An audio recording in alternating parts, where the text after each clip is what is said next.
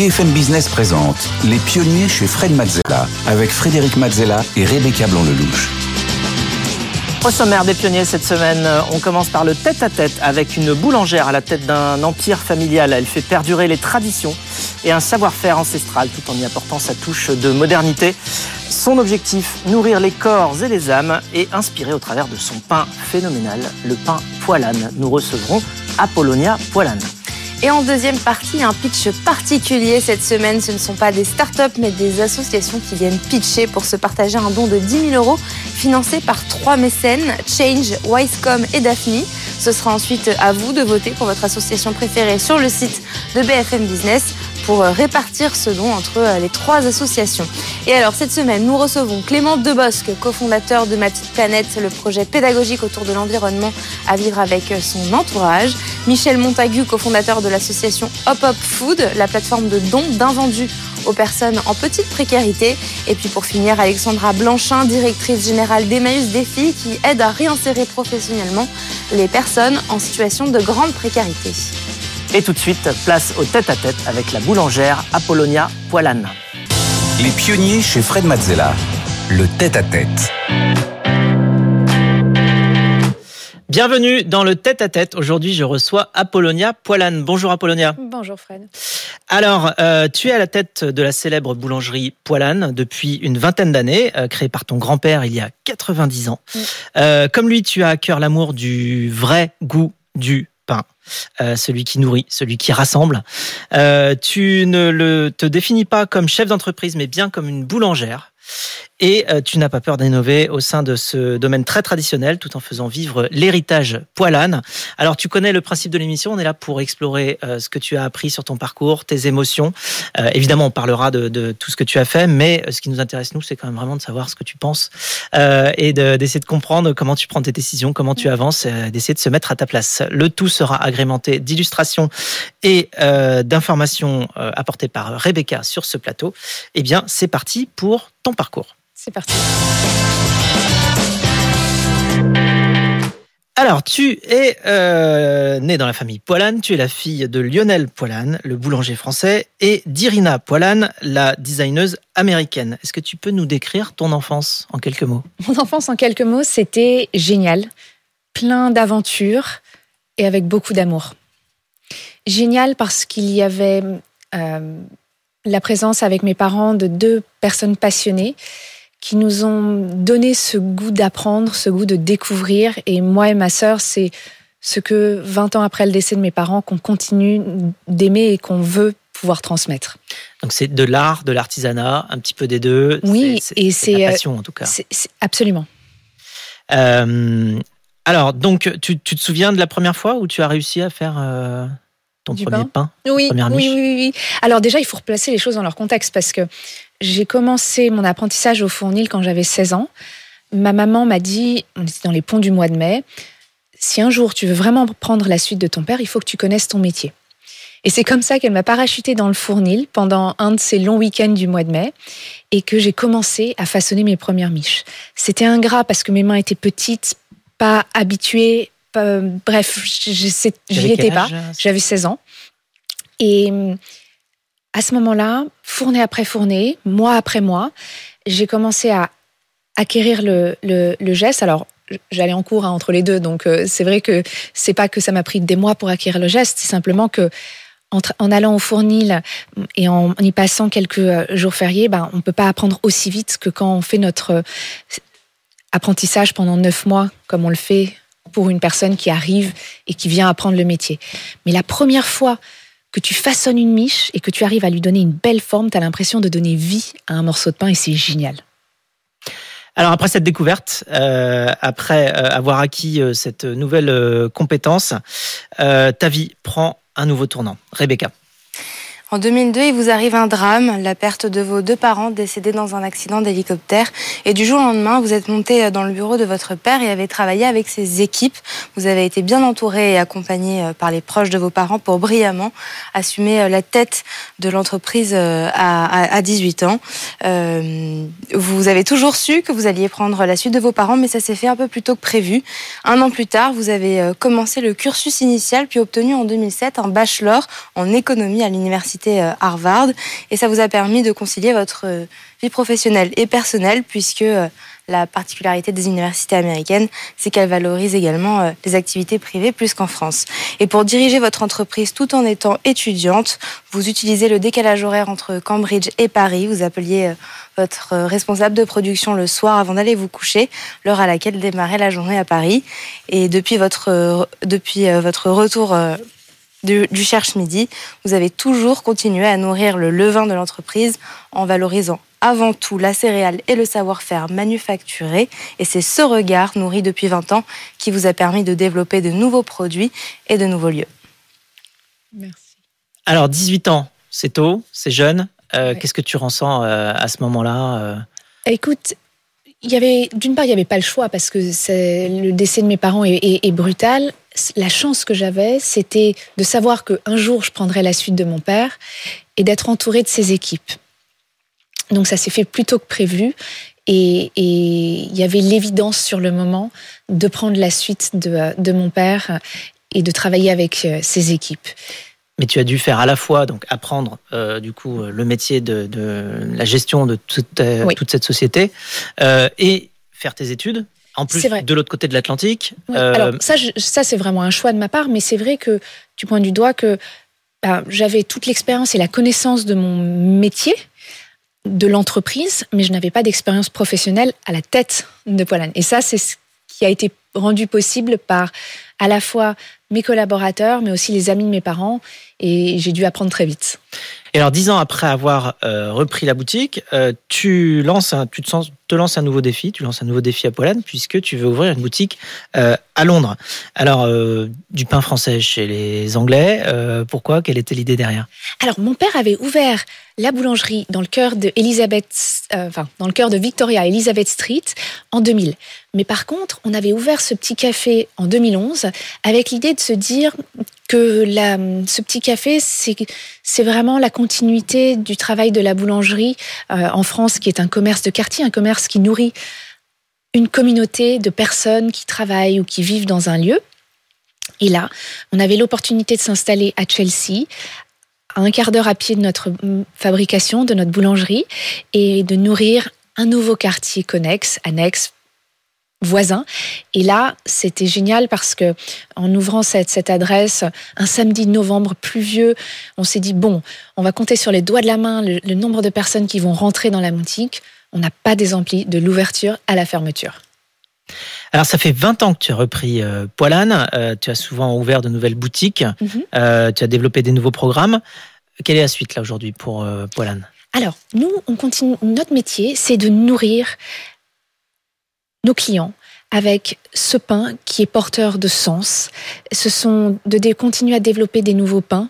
Euh, j'ai développé par exemple un pain de maïs euh, il y a quelques années. J'ai fait un pain poivré, des brioches. Là, tu vois, j'ai une brioche qui est typique pour les fêtes, c'est une façon un peu stollen, euh, mais c'est aussi travailler. Ah, comment? Qu'est-ce qu'elle a, qu qu a, de typique Elle est bourrée de fruits secs.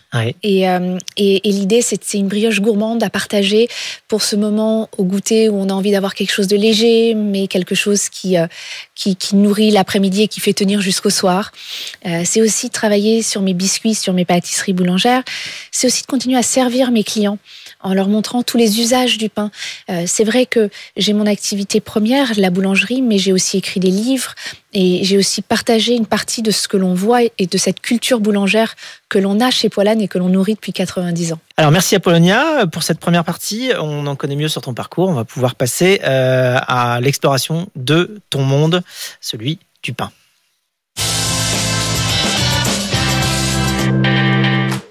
Ton monde à toi, c'est euh, la boulangerie, le pain, mais pas seulement. Rebecca. Vous êtes aussi une grande sportive, vous avez besoin de vous mouvoir dans votre équilibre de vie et vous faites de l'équitation et surtout du vélo. Du vélo pour vous déplacer en ville, une façon pour vous de bouger entre deux rendez-vous, mais aussi du vélo de route. Vous, vous, vous roulez pour des actions caritatives, par exemple pour une association qui valorise des métiers de restauration ou encore pour la lutte, contre le cancer. Ce sont des sujets qui vous tiennent à cœur et qui vous boostent pour vous dépasser, tenir et gagner les courses. Mais le vélo, pour vous, c'est aussi une histoire de souvenirs, puisque lorsque vous étiez petite, votre père Lionel vous emmenait vous promener dans Paris, chacun sur son vélo, souvent dans le marais pour aller manger des falafels et des pâtisseries algériennes, ou alors dans le bois de Boulogne où vous le suiviez pendant qu'il courait. Alors le vélo, l'équitation, combien de fois par semaine? Écoute, par mois? Par... oui. Alors au quotidien euh, déjà en, en, ville. Tous les jours.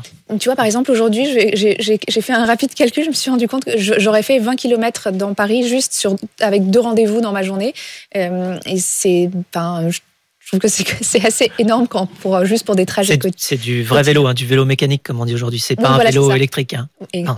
exactement. Mais il faut pas pour autant euh, discriminer le vélo euh, électrique. Euh, on pousse quand même. Hein. mais mais, mais c'est vrai que c'est souvent le dimanche où je vais faire des, des balades en vélo avec mes copains. Et ce qui est chouette, c'est qu'avec le vélo, c'est aussi une histoire d'équipe. Alors, tu as hérité euh, d'un grand nom euh, dans la boulangerie, Poilane. Euh, cet héritage, pour toi, c'est un atout, une liberté, une responsabilité, une puissance, un petit peu tout à la un fois. Peu tout ça. un peu tout ça.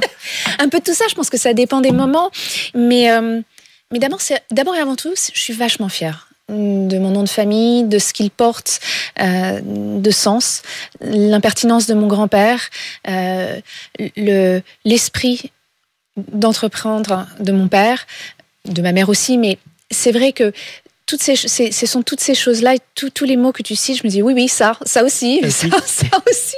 Et alors sur la responsabilité justement, qu'est-ce que ça bah, C'est aussi une responsabilité. peut-être le, moins, euh, comment dire, euh, euh, le, moins, léger.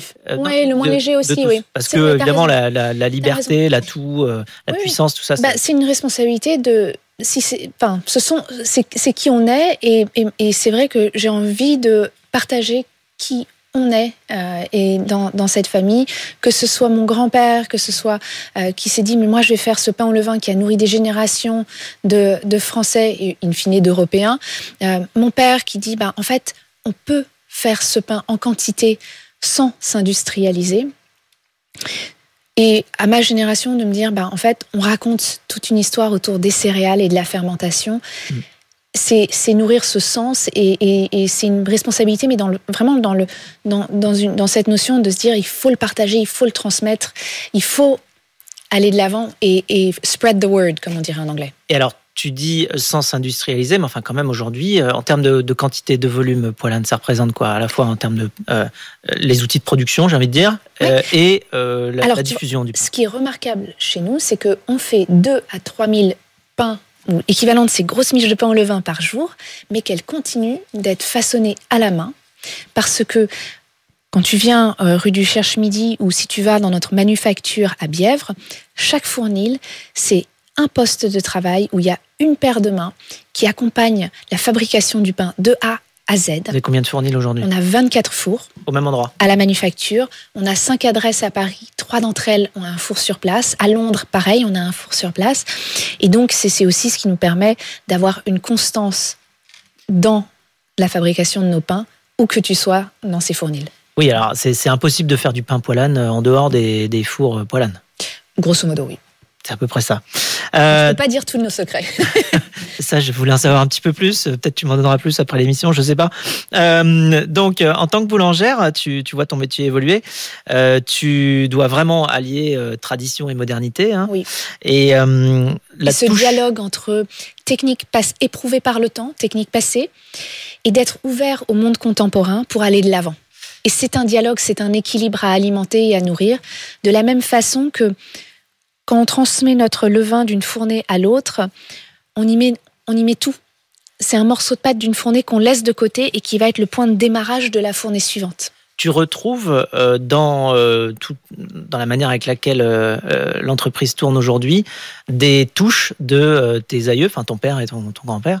Oui, oui, bien sûr. D'abord parce que j'ai la joie de travailler avec des personnes qui ont connu mes parents. Oui. Et, et ensuite parce que parfois, des clients qui vont passer à la boulangerie et qui ont connu mon père, un peu moins maintenant, mais mon grand-père, vont me dire tiens, on avait vu ça euh, à cette époque. Et donc oui, euh, il y a ces liens. Et alors la touche Apollonia dans cette série Écoute, d'abord, je dois dire que en tant que troisième génération d'une entreprise familiale, la touche Apollonia, c'est absolument pas mon obsession. Mais ce que je me suis rendu compte avec le temps et avec les années, c'est que mon regard sur mon métier, il est nourri du travail de mon grand-père, du travail de mon père. Et c'est ce regard céréales et fermentation, de comprendre que notre boulangerie, elle raconte au cœur de la ville ce qui se passe dans les champs et toute cette chaîne de valeur qui se crée pour avoir ce morceau de pain, euh, ces biscuits, ces pâtisseries, mais cette expression, quelque chose qui se mange, quelque chose qui nourrit et quelque chose, pour reprendre et, continuer tes, tes propos en introduction, quelque chose qui se partage. Alors, l'art et la boulangerie, euh, c'est dans l'ADN Clairement. Clairement. Hein, et on comprend bien aussi, et d'ailleurs euh, avec le parcours euh, aussi de, tes, deux parents, mhm. on, voit bien que c'est complètement mélangé. c'est quoi le lien entre les deux? Comment ça se reflète aujourd'hui dans les produits Oui, oui, oui. Tu sais déjà, on s'installe, mon grand-père s'installe au 8 rue du Cherche-Midi. On est en plein cœur de Saint-Germain-des-Prés, un quartier où il y avait des artisans, des artistes. C'était le frémissement de ce qui va devenir le Saint-Germain-des-Prés post-seconde guerre mondiale. Un lieu où il y a beaucoup de philosophes, artistes, bref. Mon père rencontre Salvador Dali dans les années, à la fin des années 60. Ils font ensemble une chambre à coucher en pain.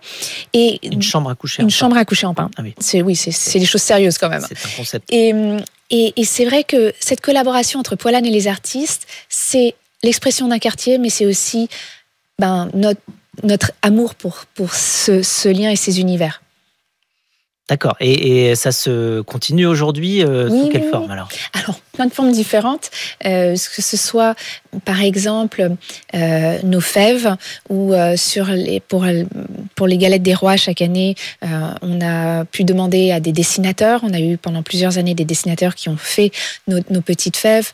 ce sont aussi les les peintures, les sculptures, les dessins que l'on continue d'avoir dans l'arrière, dans notre arrière boutique. Et effectivement, nos pains décorés. Et là, c'est un vrai savoir-faire pour le coup de nos équipes qui ont des, des paires de mains absolument expertes et, qui font des décors. Alors là, c'est un, un, décor que, euh, que, que, que l'on fait pour célébrer le, cœur de l'année, la nouvelle année qui commence, des nouveaux, euh, une nouvelle donne. Euh, mais on, continue de faire, par exemple, des chandeliers en pain euh, et, et toutes autres sortes de commissions qui nous sont données. Ah, il a un nom d'ailleurs, le chandelier en pain, je crois. Oui, alors on l'appelle le pain des labras, comme un candélabre, mais de pain. alors, pour continuer, on a une question pour toi mhm. de la part d'Hélène Darroze. Ma grande voisine. Ta grande voisine. Bonjour Apollonia. Alors une question euh, euh, un peu personnelle, un peu légère. Comme moi, tu es, euh, dans la marmite, hein, tu, étais certainement prédestinée à être boulangère parce que venant d'une grande lignée de boulangers. Mais si tu n'avais pas été boulangère, justement, quel autre métier aurais-tu aimé exercer? Je crois que j'aurais aimé être architecte parce que, alors, euh, clairement, c'était le métier de ma maman et c'est un métier que, que, euh, qui me touche parce que c'est l'idée de quelque chose que tu fais maintenant, mais il faut que tu réfléchisses déjà à comment est-ce que ça va être euh, l'usage que va être fait de ce que tu construis et de ce que tu crées. Et donc, c'est ce, cette interprétation du besoin, cette projection de, de l'avenir et des paris qu'on prend. Et, enfin, j'ai aimé voir ma mère pratiquer son métier. Merci beaucoup, Apollonia. Euh, on en sait désormais beaucoup plus sur euh, ce qui t'anime, sur ce que tu apprends, sur ce que tu transmets. Euh, également, c'est pour nous le temps de passer à la séquence suivante.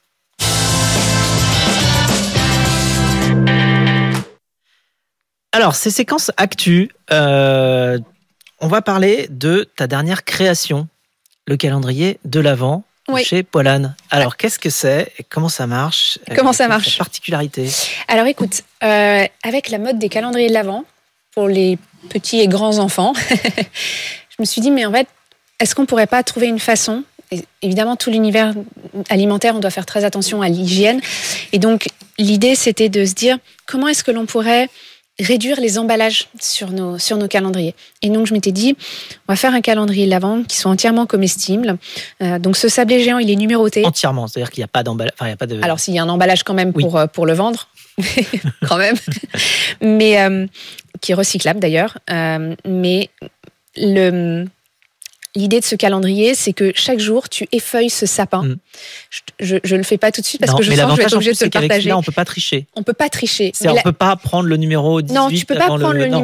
Non, Non, non, non, non, non. Et puis d'ailleurs, alors tu vois, euh, là, c'est, c'est- on, a, on a mis du temps à itérer les, les, les, les- l'ordre des numéros pour essayer de conserver cette, euh, le- ben, les arcanes et, et- et la forme de, de ce sapin et qu'on se retrouve pas avec euh, juste un, un morceau de biscuit alors que euh, ce sapin est à effeuiller.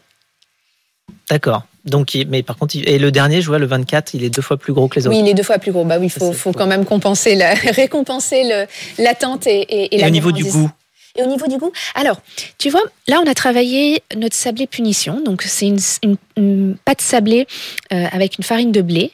Mais on l'a. punition, il s'appelle le. Oui, alors nos sablés s'appellent les punitions. Ça, c'est la petite forme iconique parce que c'est une punition d'attendre pour les manger. Mais c'est parce que la grand-mère de mon grand-père appelait ses petits-enfants en disant Venez chercher votre punition et elle ouvrait sa main sur des sablés.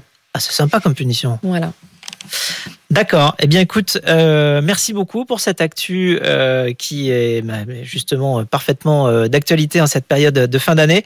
C'est l'heure pour nous de passer à la séquence suivante, la séquence rapide de l'émission, le Quizella.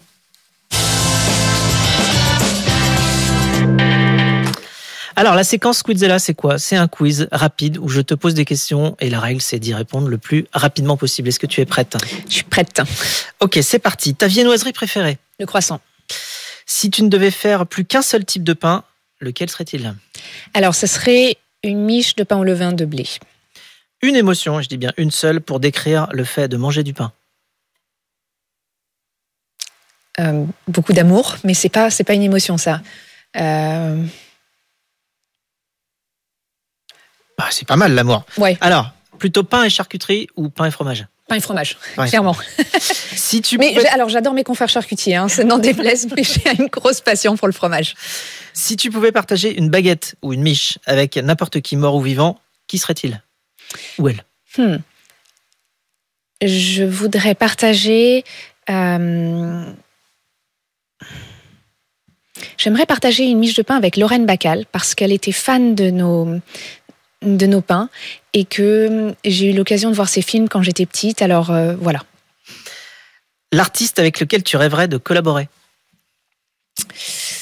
Euh, si Salvador Dali était vivant, j'aimerais collaborer avec lui une génération après. D'accord. Et un vivant, peut-être? Et un vivant, hmm, euh, écoute, j'adore le travail de Nicolas Boulard, qui travaille avec le pain et, et, et le fromage, et, euh, et, ce serait génial de collaborer avec. lui. L'appel est lancé. Le meilleur compliment que quelqu'un puisse faire sur ton pain? Qu'il nourrit Quel est ton booster d'énergie? Le sourire de mes collaborateurs. Un soir, si tu vas à la manufacture, il peut faire euh, hyper sombre, il peut faire un temps absolument dégueulasse dehors. Le sourire, quand on, serre la- quand on se serre la main pour se dire bonjour, ça n'a pas d'égal. À l'inverse, euh, qu'est-ce qui te fait déprimer? Les esprits étriqués, la fermeture d'esprit. Ton plus grand rêve aujourd'hui? Continuer de nourrir avec mes pains et avec cette culture du pain. Et pour finir, si les 8 milliards d'êtres humains sur Terre nous écoutaient, l'émission des pionniers, ce qui est pas loin d'être le cas, quelle est la plus belle phrase que tu leur adresserais? Manger du pain Manger du pain. Manger du pain Écoute, merci beaucoup euh, de t'être prêté au jeu euh, de tout ce questionnaire euh, des pionniers. On se quitte sur cette chanson que tu as sélectionnée. C'est euh, Goodbye Punk Pie Hat de Charlie Mingus. Alors pourquoi cette chanson? Quelques, quelques mots Écoute, moi j'adore le jazz. Et ce sont des rythmes, ce sont des codes, ce sont et, et ce sont des musiques qui euh, qui alimentent à la fois de la sérénité, mais un certain rythme. C'est faussement sage. Un peu toutes ces choses-là. Merci Apollonia de nous avoir fait, fait partager ton monde, de nous avoir fait partager ton pain, d'avoir partagé ce moment euh, avec nous, euh, avec tes émotions, tes apprentissages de pionnière sur tout ce chemin passionnant. Merci Apollonia. Merci Fred. Quant à nous, on se retrouve tout de suite pour la séquence du pitch.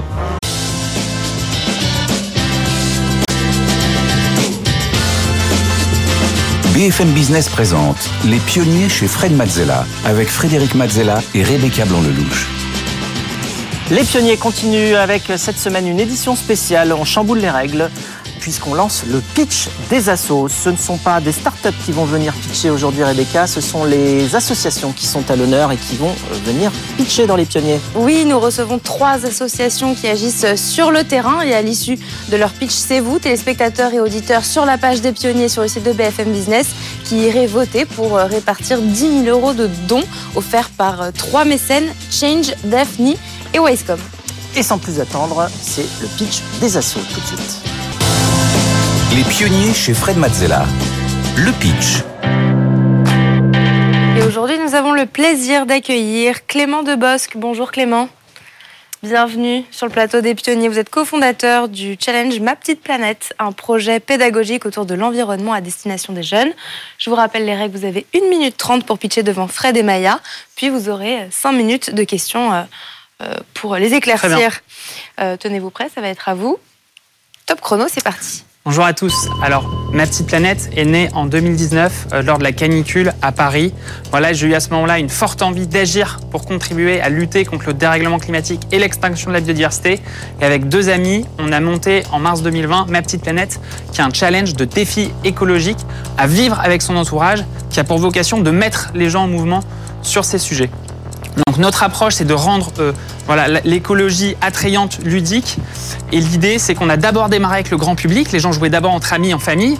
Et assez rapidement, on a eu des personnes qui ont voulu mettre ça en place au sein de leur entreprise, de leur collectivité. Donc on a mis en place des team building dans ces structures-là pour créer du lien autour de l'écologie euh, en entreprise. Et la dernière partie du projet, c'est il y a deux ans et demi. On a lancé et adapté le jeu à l'école. On a commencé avec des collèges. Maintenant, c'est de la maternelle au lycée. Et l'ambition de ma petite planète scolaire, c'est finalement de devenir un projet pédagogique de référence sur l'éducation à l'écologie à l'école. Notre impact à date, on a eu plus de 270 000 participants, 90% en France, 10% à l'étranger. Et tous ensemble, on a cette réalisation commune qui est de 3,7 millions de défis bonus pour la planète autour de l'alimentation, les déchets, la mobilité, l'énergie, la biodiversité. Et du coup, voilà, j'invite tous les auditeurs à rejoindre la prochaine édition, donc pour les adultes le 22 janvier et pour les scolaires le 11 mars 2024. Merci Clément et bravo pour cette initiative. Ma petite planète, est-ce que notre jury a des questions? Oui, moi j'ai déjà quelques questions. Euh, alors comment on devient justement une méthode pédagogique de référence? Ça veut dire que, en fait, euh, est-ce que sur le sujet, il y a déjà des choses qui sont faites? Et si oui, à quoi elles ressemblent? Et qu'est-ce que vous faites de vraiment euh, totalement différent? Qu'est-ce que vous apportez? Il y a pas mal, euh, je dirais, d'ateliers qui permettent de sensibiliser les élèves et peut-être de leur amener à une réflexion sur le sujet. Mais en fait, il y avait un vrai trou dans la raquette sur le passage à l'action. Et comment aujourd'hui, d'une situation qui est quand même en vrai inquiétante, voire angoissante, qui est voilà, le réchauffement climatique, on donne la possibilité aux jeunes d'agir, de se saisir du sujet et de se mettre en mouvement. Et au-delà de ça, de mettre en mouvement d'ailleurs leurs frères et sœurs et leurs parents, puisque MPP scolaire, ça se joue en classe. MPP, c'est ma petite planète. Ma petite planète scolaire se joue en classe, mais aussi à l'école et en pleine nature. Donc je dirais que c'est vraiment l'aspect concret, passage à l'action. Euh, il y a l'aspect gamification sur lequel on joue aussi beaucoup. Les, les élèves vont, quand ils réalisent des défis, gagner des points à titre personnel, mais surtout faire gagner des points à leur classe. Et on a une sorte de grand concours national et même international autour de l'écologie, puisque chaque classe voit euh, son classement évoluer en fonction de la contribution de chacun de ses membres. Aujourd'hui, votre financement, c'est euh, réparti euh, entre des entreprises et des, et des dons? Exactement. Donc on a, et c'est une particularité un peu pour une asso.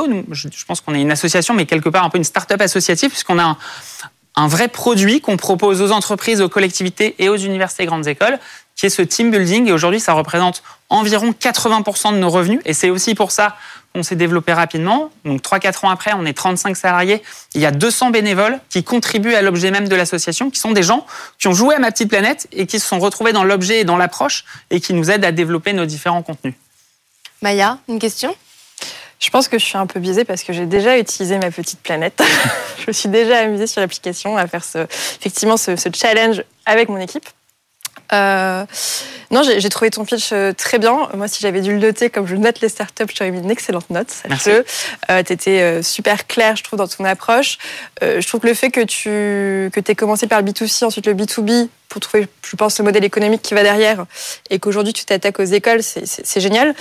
Donc là, de ce que tu as dit, les universités, les grandes écoles aujourd'hui sont clientes. Euh, Qu'est-ce qu'il en est pour les plus petites écoles? Ouais. En fait, on a fait le choix de ne pas mettre de barrière à l'entrée pour les enseignants de la maternelle au lycée parce qu'on sait que c'est très compliqué pour eux de trouver un budget. D'accord. Et du coup, on a pris le parti de dire allez-y, venez, c'est gratuit.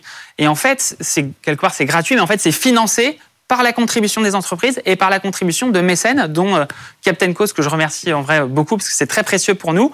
Et l'idée, c'est que euh, pour les universités grandes écoles, c'est pas le même tarif que pour les, pour les entreprises, mais il y a un budget et c'est souvent à grande échelle et donc euh, c'est une prestation de service qu'on propose. Mais toutes nos prestations de service, c'est vraiment avec un accompagnement à la mise en place, à l'animation et à la clôture du challenge. Donc on vient présenter ça euh, dans les amphithéâtres ou en visio, embarquer les étudiants.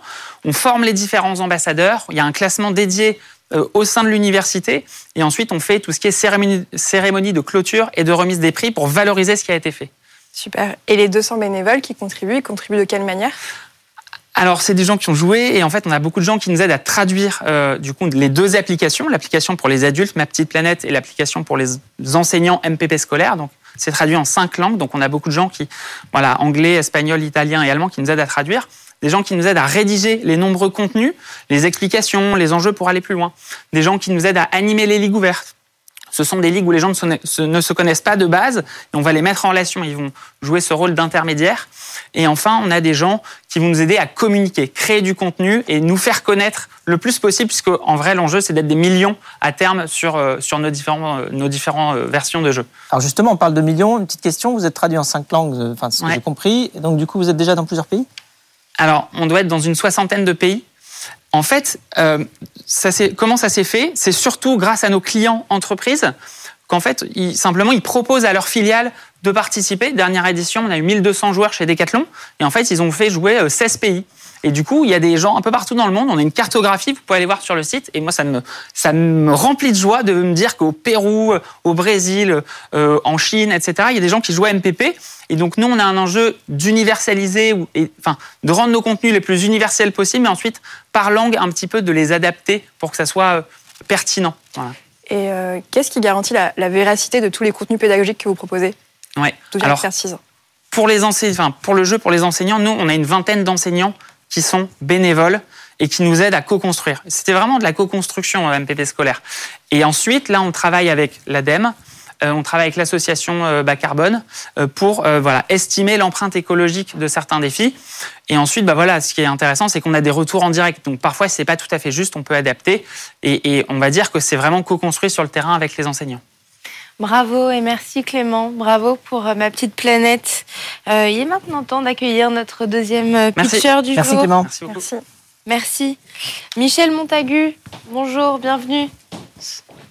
Euh, prenez place. Vous êtes cofondateur de Hop Hop Hop Food, la plateforme de dons d'invendus aux personnes en petite précarité. Euh, vous avez donc 1 minute 30 pour pitcher devant Fred et Maya. Tenez-vous prêts, ça va être à vous.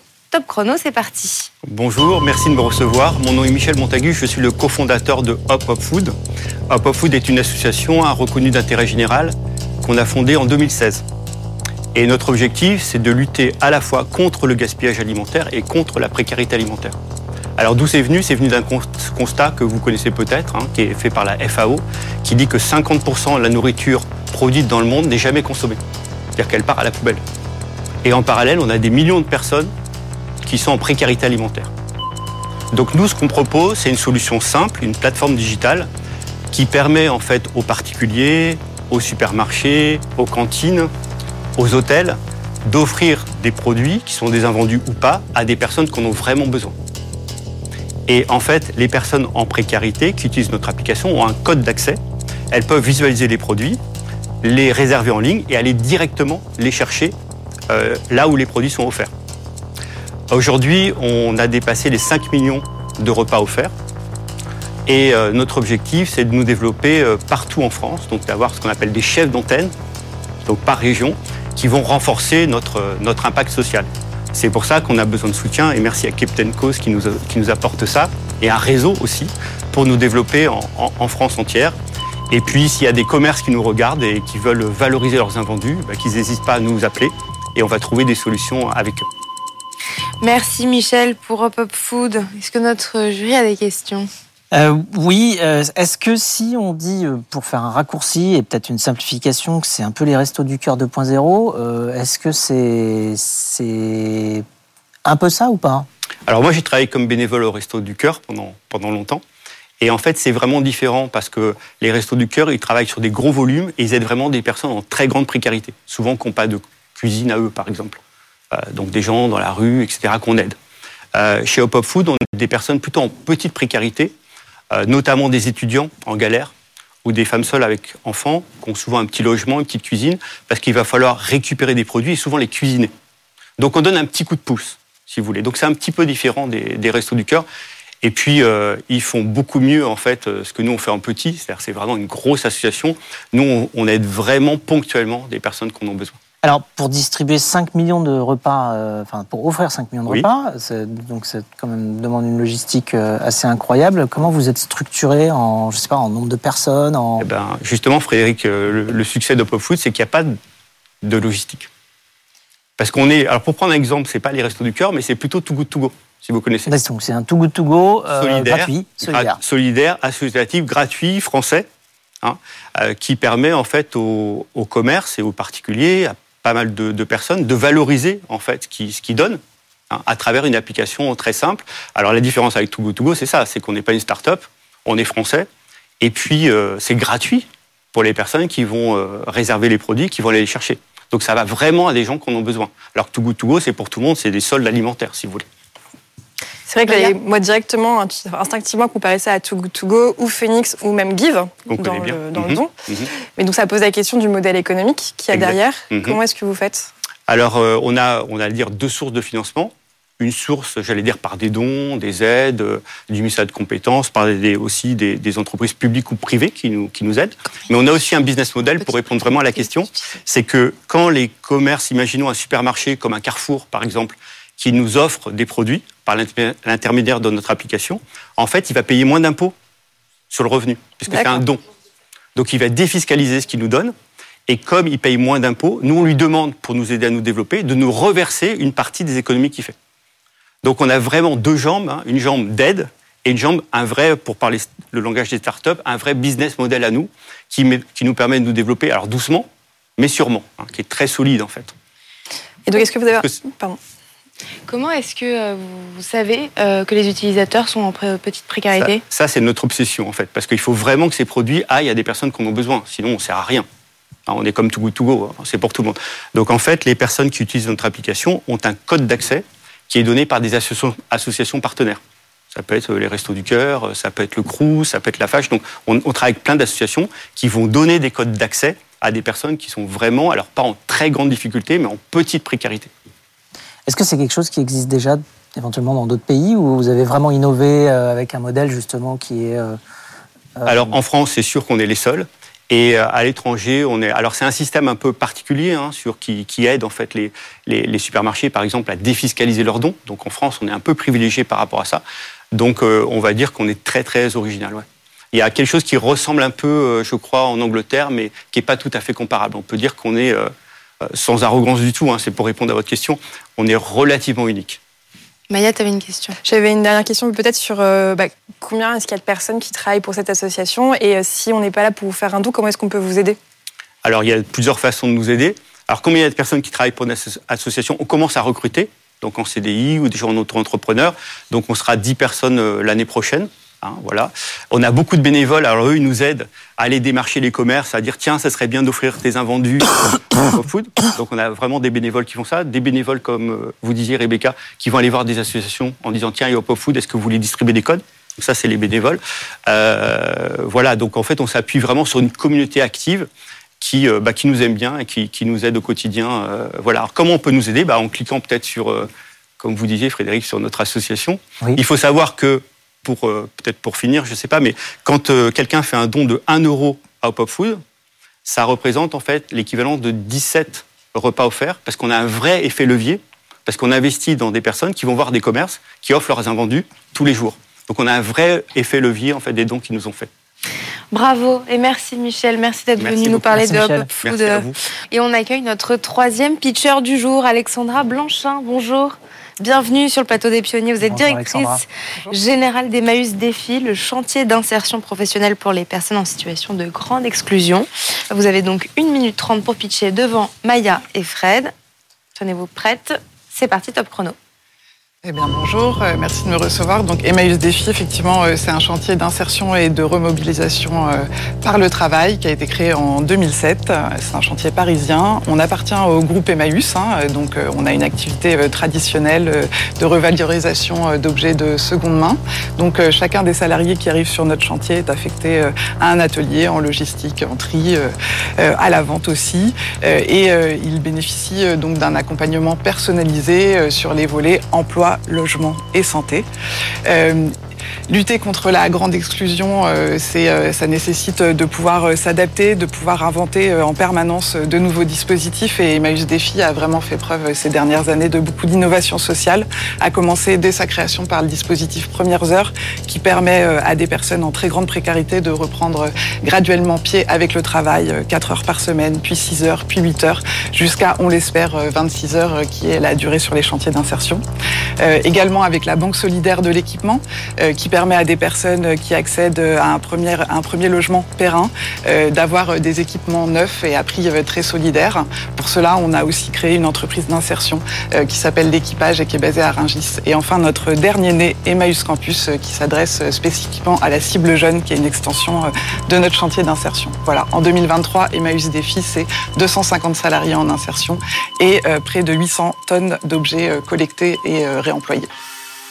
Pile dans les temps. Merci Alexandra pour ce pitch. Est-ce que notre jury a des questions? Oui, alors déjà bravo parce qu'en fait, en Mm. plus avec toutes ces nouveautés là, on voit qu'il y a, il y a vraiment beaucoup beaucoup de, de travail et puis en plus beaucoup d'innovation euh, qui est euh, fournie par Emmaüs Défi.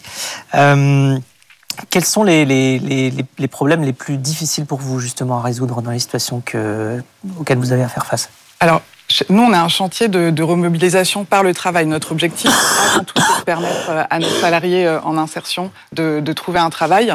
Mais souvent, quand ils arrivent chez nous, euh, à 99% des cas, ces personnes n'ont pas de logement. C'est-à-dire qu'elles dorment dans un centre d'hébergement d'urgence, qu'elles dorment dans un hôtel social, qu'elles n'ont jamais beaucoup pris soin de leur santé. Donc d'abord, il va falloir lever ces freins d'hébergement, de santé, d'accès aux droits. Donc on améliore leur situation et une fois que cette situation est améliorée, on peut leur permettre euh, de trouver un, travail ou une formation. Euh, et l'autre difficulté, c'est que beaucoup euh, de nos salariés en insertion sont de nationalité étrangère et donc n'ont pas une maîtrise de la langue française. Donc chez Emmaüs Défi, sur leur temps de travail, on leur permet aussi d'avoir des cours de français deux fois par semaine, voire plus s'ils en ont besoin pour pouvoir bah, ensuite décrocher un emploi ou une formation. Et vos indicateurs de, de réussite, c'est-à-dire quand vous pensez que euh, ben, vous avez réussi votre, euh, votre pari, la réinsertion, euh, euh, à partir de quel moment vous vous dites, bon, ben, maintenant, euh, voilà, euh, tu peux voler de tes propres ailes et on, a fait tout ce qu'on a pu, on t'a accompagné jusque-là et, c'est bon, tu es prêt pour la suite. Alors, nos indicateurs de réussite, c'est le taux de sortie, en fait. C'est le fait que, bah, on a transformé l'essai et que, euh, à l'arrivée sur notre chantier, ils étaient dans une situation A, euh, vraiment très précaire. Et en sortie, bah, le taux de réussite, l'indicateur le plus favorable, c'est ils ont trouvé un emploi.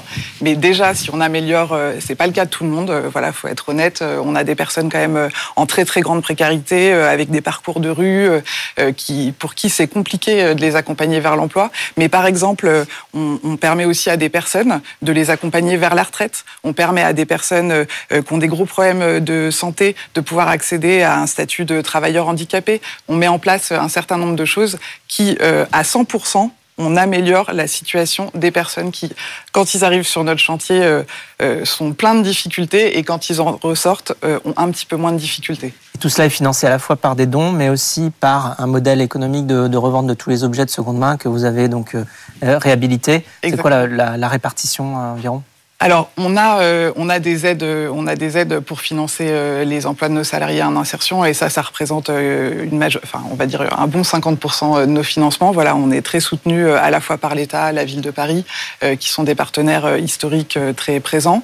Ensuite, notre notre ADN aussi, c'est d'avoir tout de suite travaillé avec un certain nombre d'entreprises, et là, ça représente à peu près euh, 20% de nos soutiens, et le reste 30%, euh, ce sont bah, notre autofinancement, le, le chiffre d'affaires qu'on fait euh, euh, dans nos différentes boutiques. Maya, une question. Il y a 250 salariés en insertion. Euh, combien d'encadrants pour tous ces salariés? Alors, on a une vingtaine d'encadrants et au total, on est 85 permanents. puisqu'on a un certain nombre sur la banque solidaire de l'équipement dont je vous ai parlé tout à l'heure, on a près d'une trentaine de personnes. et après, donc on a encadrants et conseillers en insertion professionnelle. Donc tout ça, ça fait quasiment 30 personnes pour s'occuper au quotidien des salariés en insertion le taux d'encadrement, évidemment, euh, est très fort euh, vis-à-vis de ces personnes. Et donc, ça rentre dans votre modèle économique aussi de devoir à la fois financer effectivement les revenus de ces personnes en insertion, mais aussi toute la mécanique qu'il y a derrière. Et, euh, comment est-ce que, avec qui vous êtes connecté justement pour aller chercher ces travailleurs en insertion? Alors, on a des prescripteurs. On travaille euh, avec des centres d'hébergement d'urgence. On travaille avec des associations qui font des maraudes. On travaille euh, avec euh, le SAMU social. On travaille avec un ensemble d'acteurs, la CAF. Voilà, tout, tout, tout. On travaille avec Pôle Emploi, évidemment. Voilà, toutes les structures qui peuvent nous, adresser des personnes en grande précarité. Et s'il y a des bénévoles qui aimeraient vous aider, est-ce qu'ils pourraient du coup contribuer d'une manière autre qu'en donnant de l'argent? Ah oui, bien sûr. On a à peu près 300 bénévoles chez Emmaüs Défi. On on a euh, notamment euh, euh, une population très régulière de bénévoles qui nous aident tous les jours lorsqu'on est ouvert dans les ventes. On a besoin de, on ne pourrait pas assurer tout seul en fait le fonctionnement de nos boutiques. Donc on a besoin de bénévoles et notamment là à l'approche de Noël, quand il y a Noël, quand on fait nos ventes super Noël, alors là on est vraiment, c'est c'est une vraie fourmilière chez Emmaüs Défi et c'est un vrai bonheur parce que les bénévoles, voilà, enfin il y a une joie de vivre, une convivialité qui fait que voilà on n'a pas trop de mal à trouver des bénévoles. Et pour terminer, Maya, est-ce que tu aurais des conseils à donner à Alexandra sur la performance, sur sa performance Mais Alexandra, c'est une vraie professionnelle sur le pitch. Je trouve que c'était très bien expliqué, puis surtout, on voyait que tu vivais l'histoire et que tu adores ce que tu fais. Ça, se, ça transparaissait dans tes yeux. Donc, je n'ai pas de, commentaires sur la forme ni sur le fond, et je suis, euh, comme toi, je crois véritablement au fait qu'on peut faire de l'insertion à travers le travail. Merci beaucoup. Merci à tous nos pitchers et euh, à ces belles associations. C'est désormais à vous, téléspectateurs et auditeurs, de voter pour répartir le budget de 10 000 euros entre chacune de ces, associations. Et pour cela, rendez-vous euh, sur la page de l'émission Les Pionniers sur le site de BFM Business, rubrique Votez pour votre association préférée. Et euh, je rappelle que cette opération spéciale assaut est rendue possible grâce à nos trois mécènes, Change, Wacecom et Daphne, que nous remercions chaleureusement. Merci Rebecca, on se donne rendez-vous la semaine prochaine. D'ici là, vous pouvez suivre les coulisses de l'émission sur euh, vos réseaux sociaux en tapant tout simplement les pionniers Fred Mazella sur Instagram, sur YouTube, sur LinkedIn. Et euh, également, vous pouvez vous rendre sur le site de l'émission, vous retrouvez cette émission, mais également toutes les précédentes, toutes les saisons euh, en replay et en podcast pour profiter pleinement de toute l'expérience des pionniers. À la semaine prochaine Rebecca, à la semaine prochaine. Les pionniers chez Fred Mazzella sur BFM Business.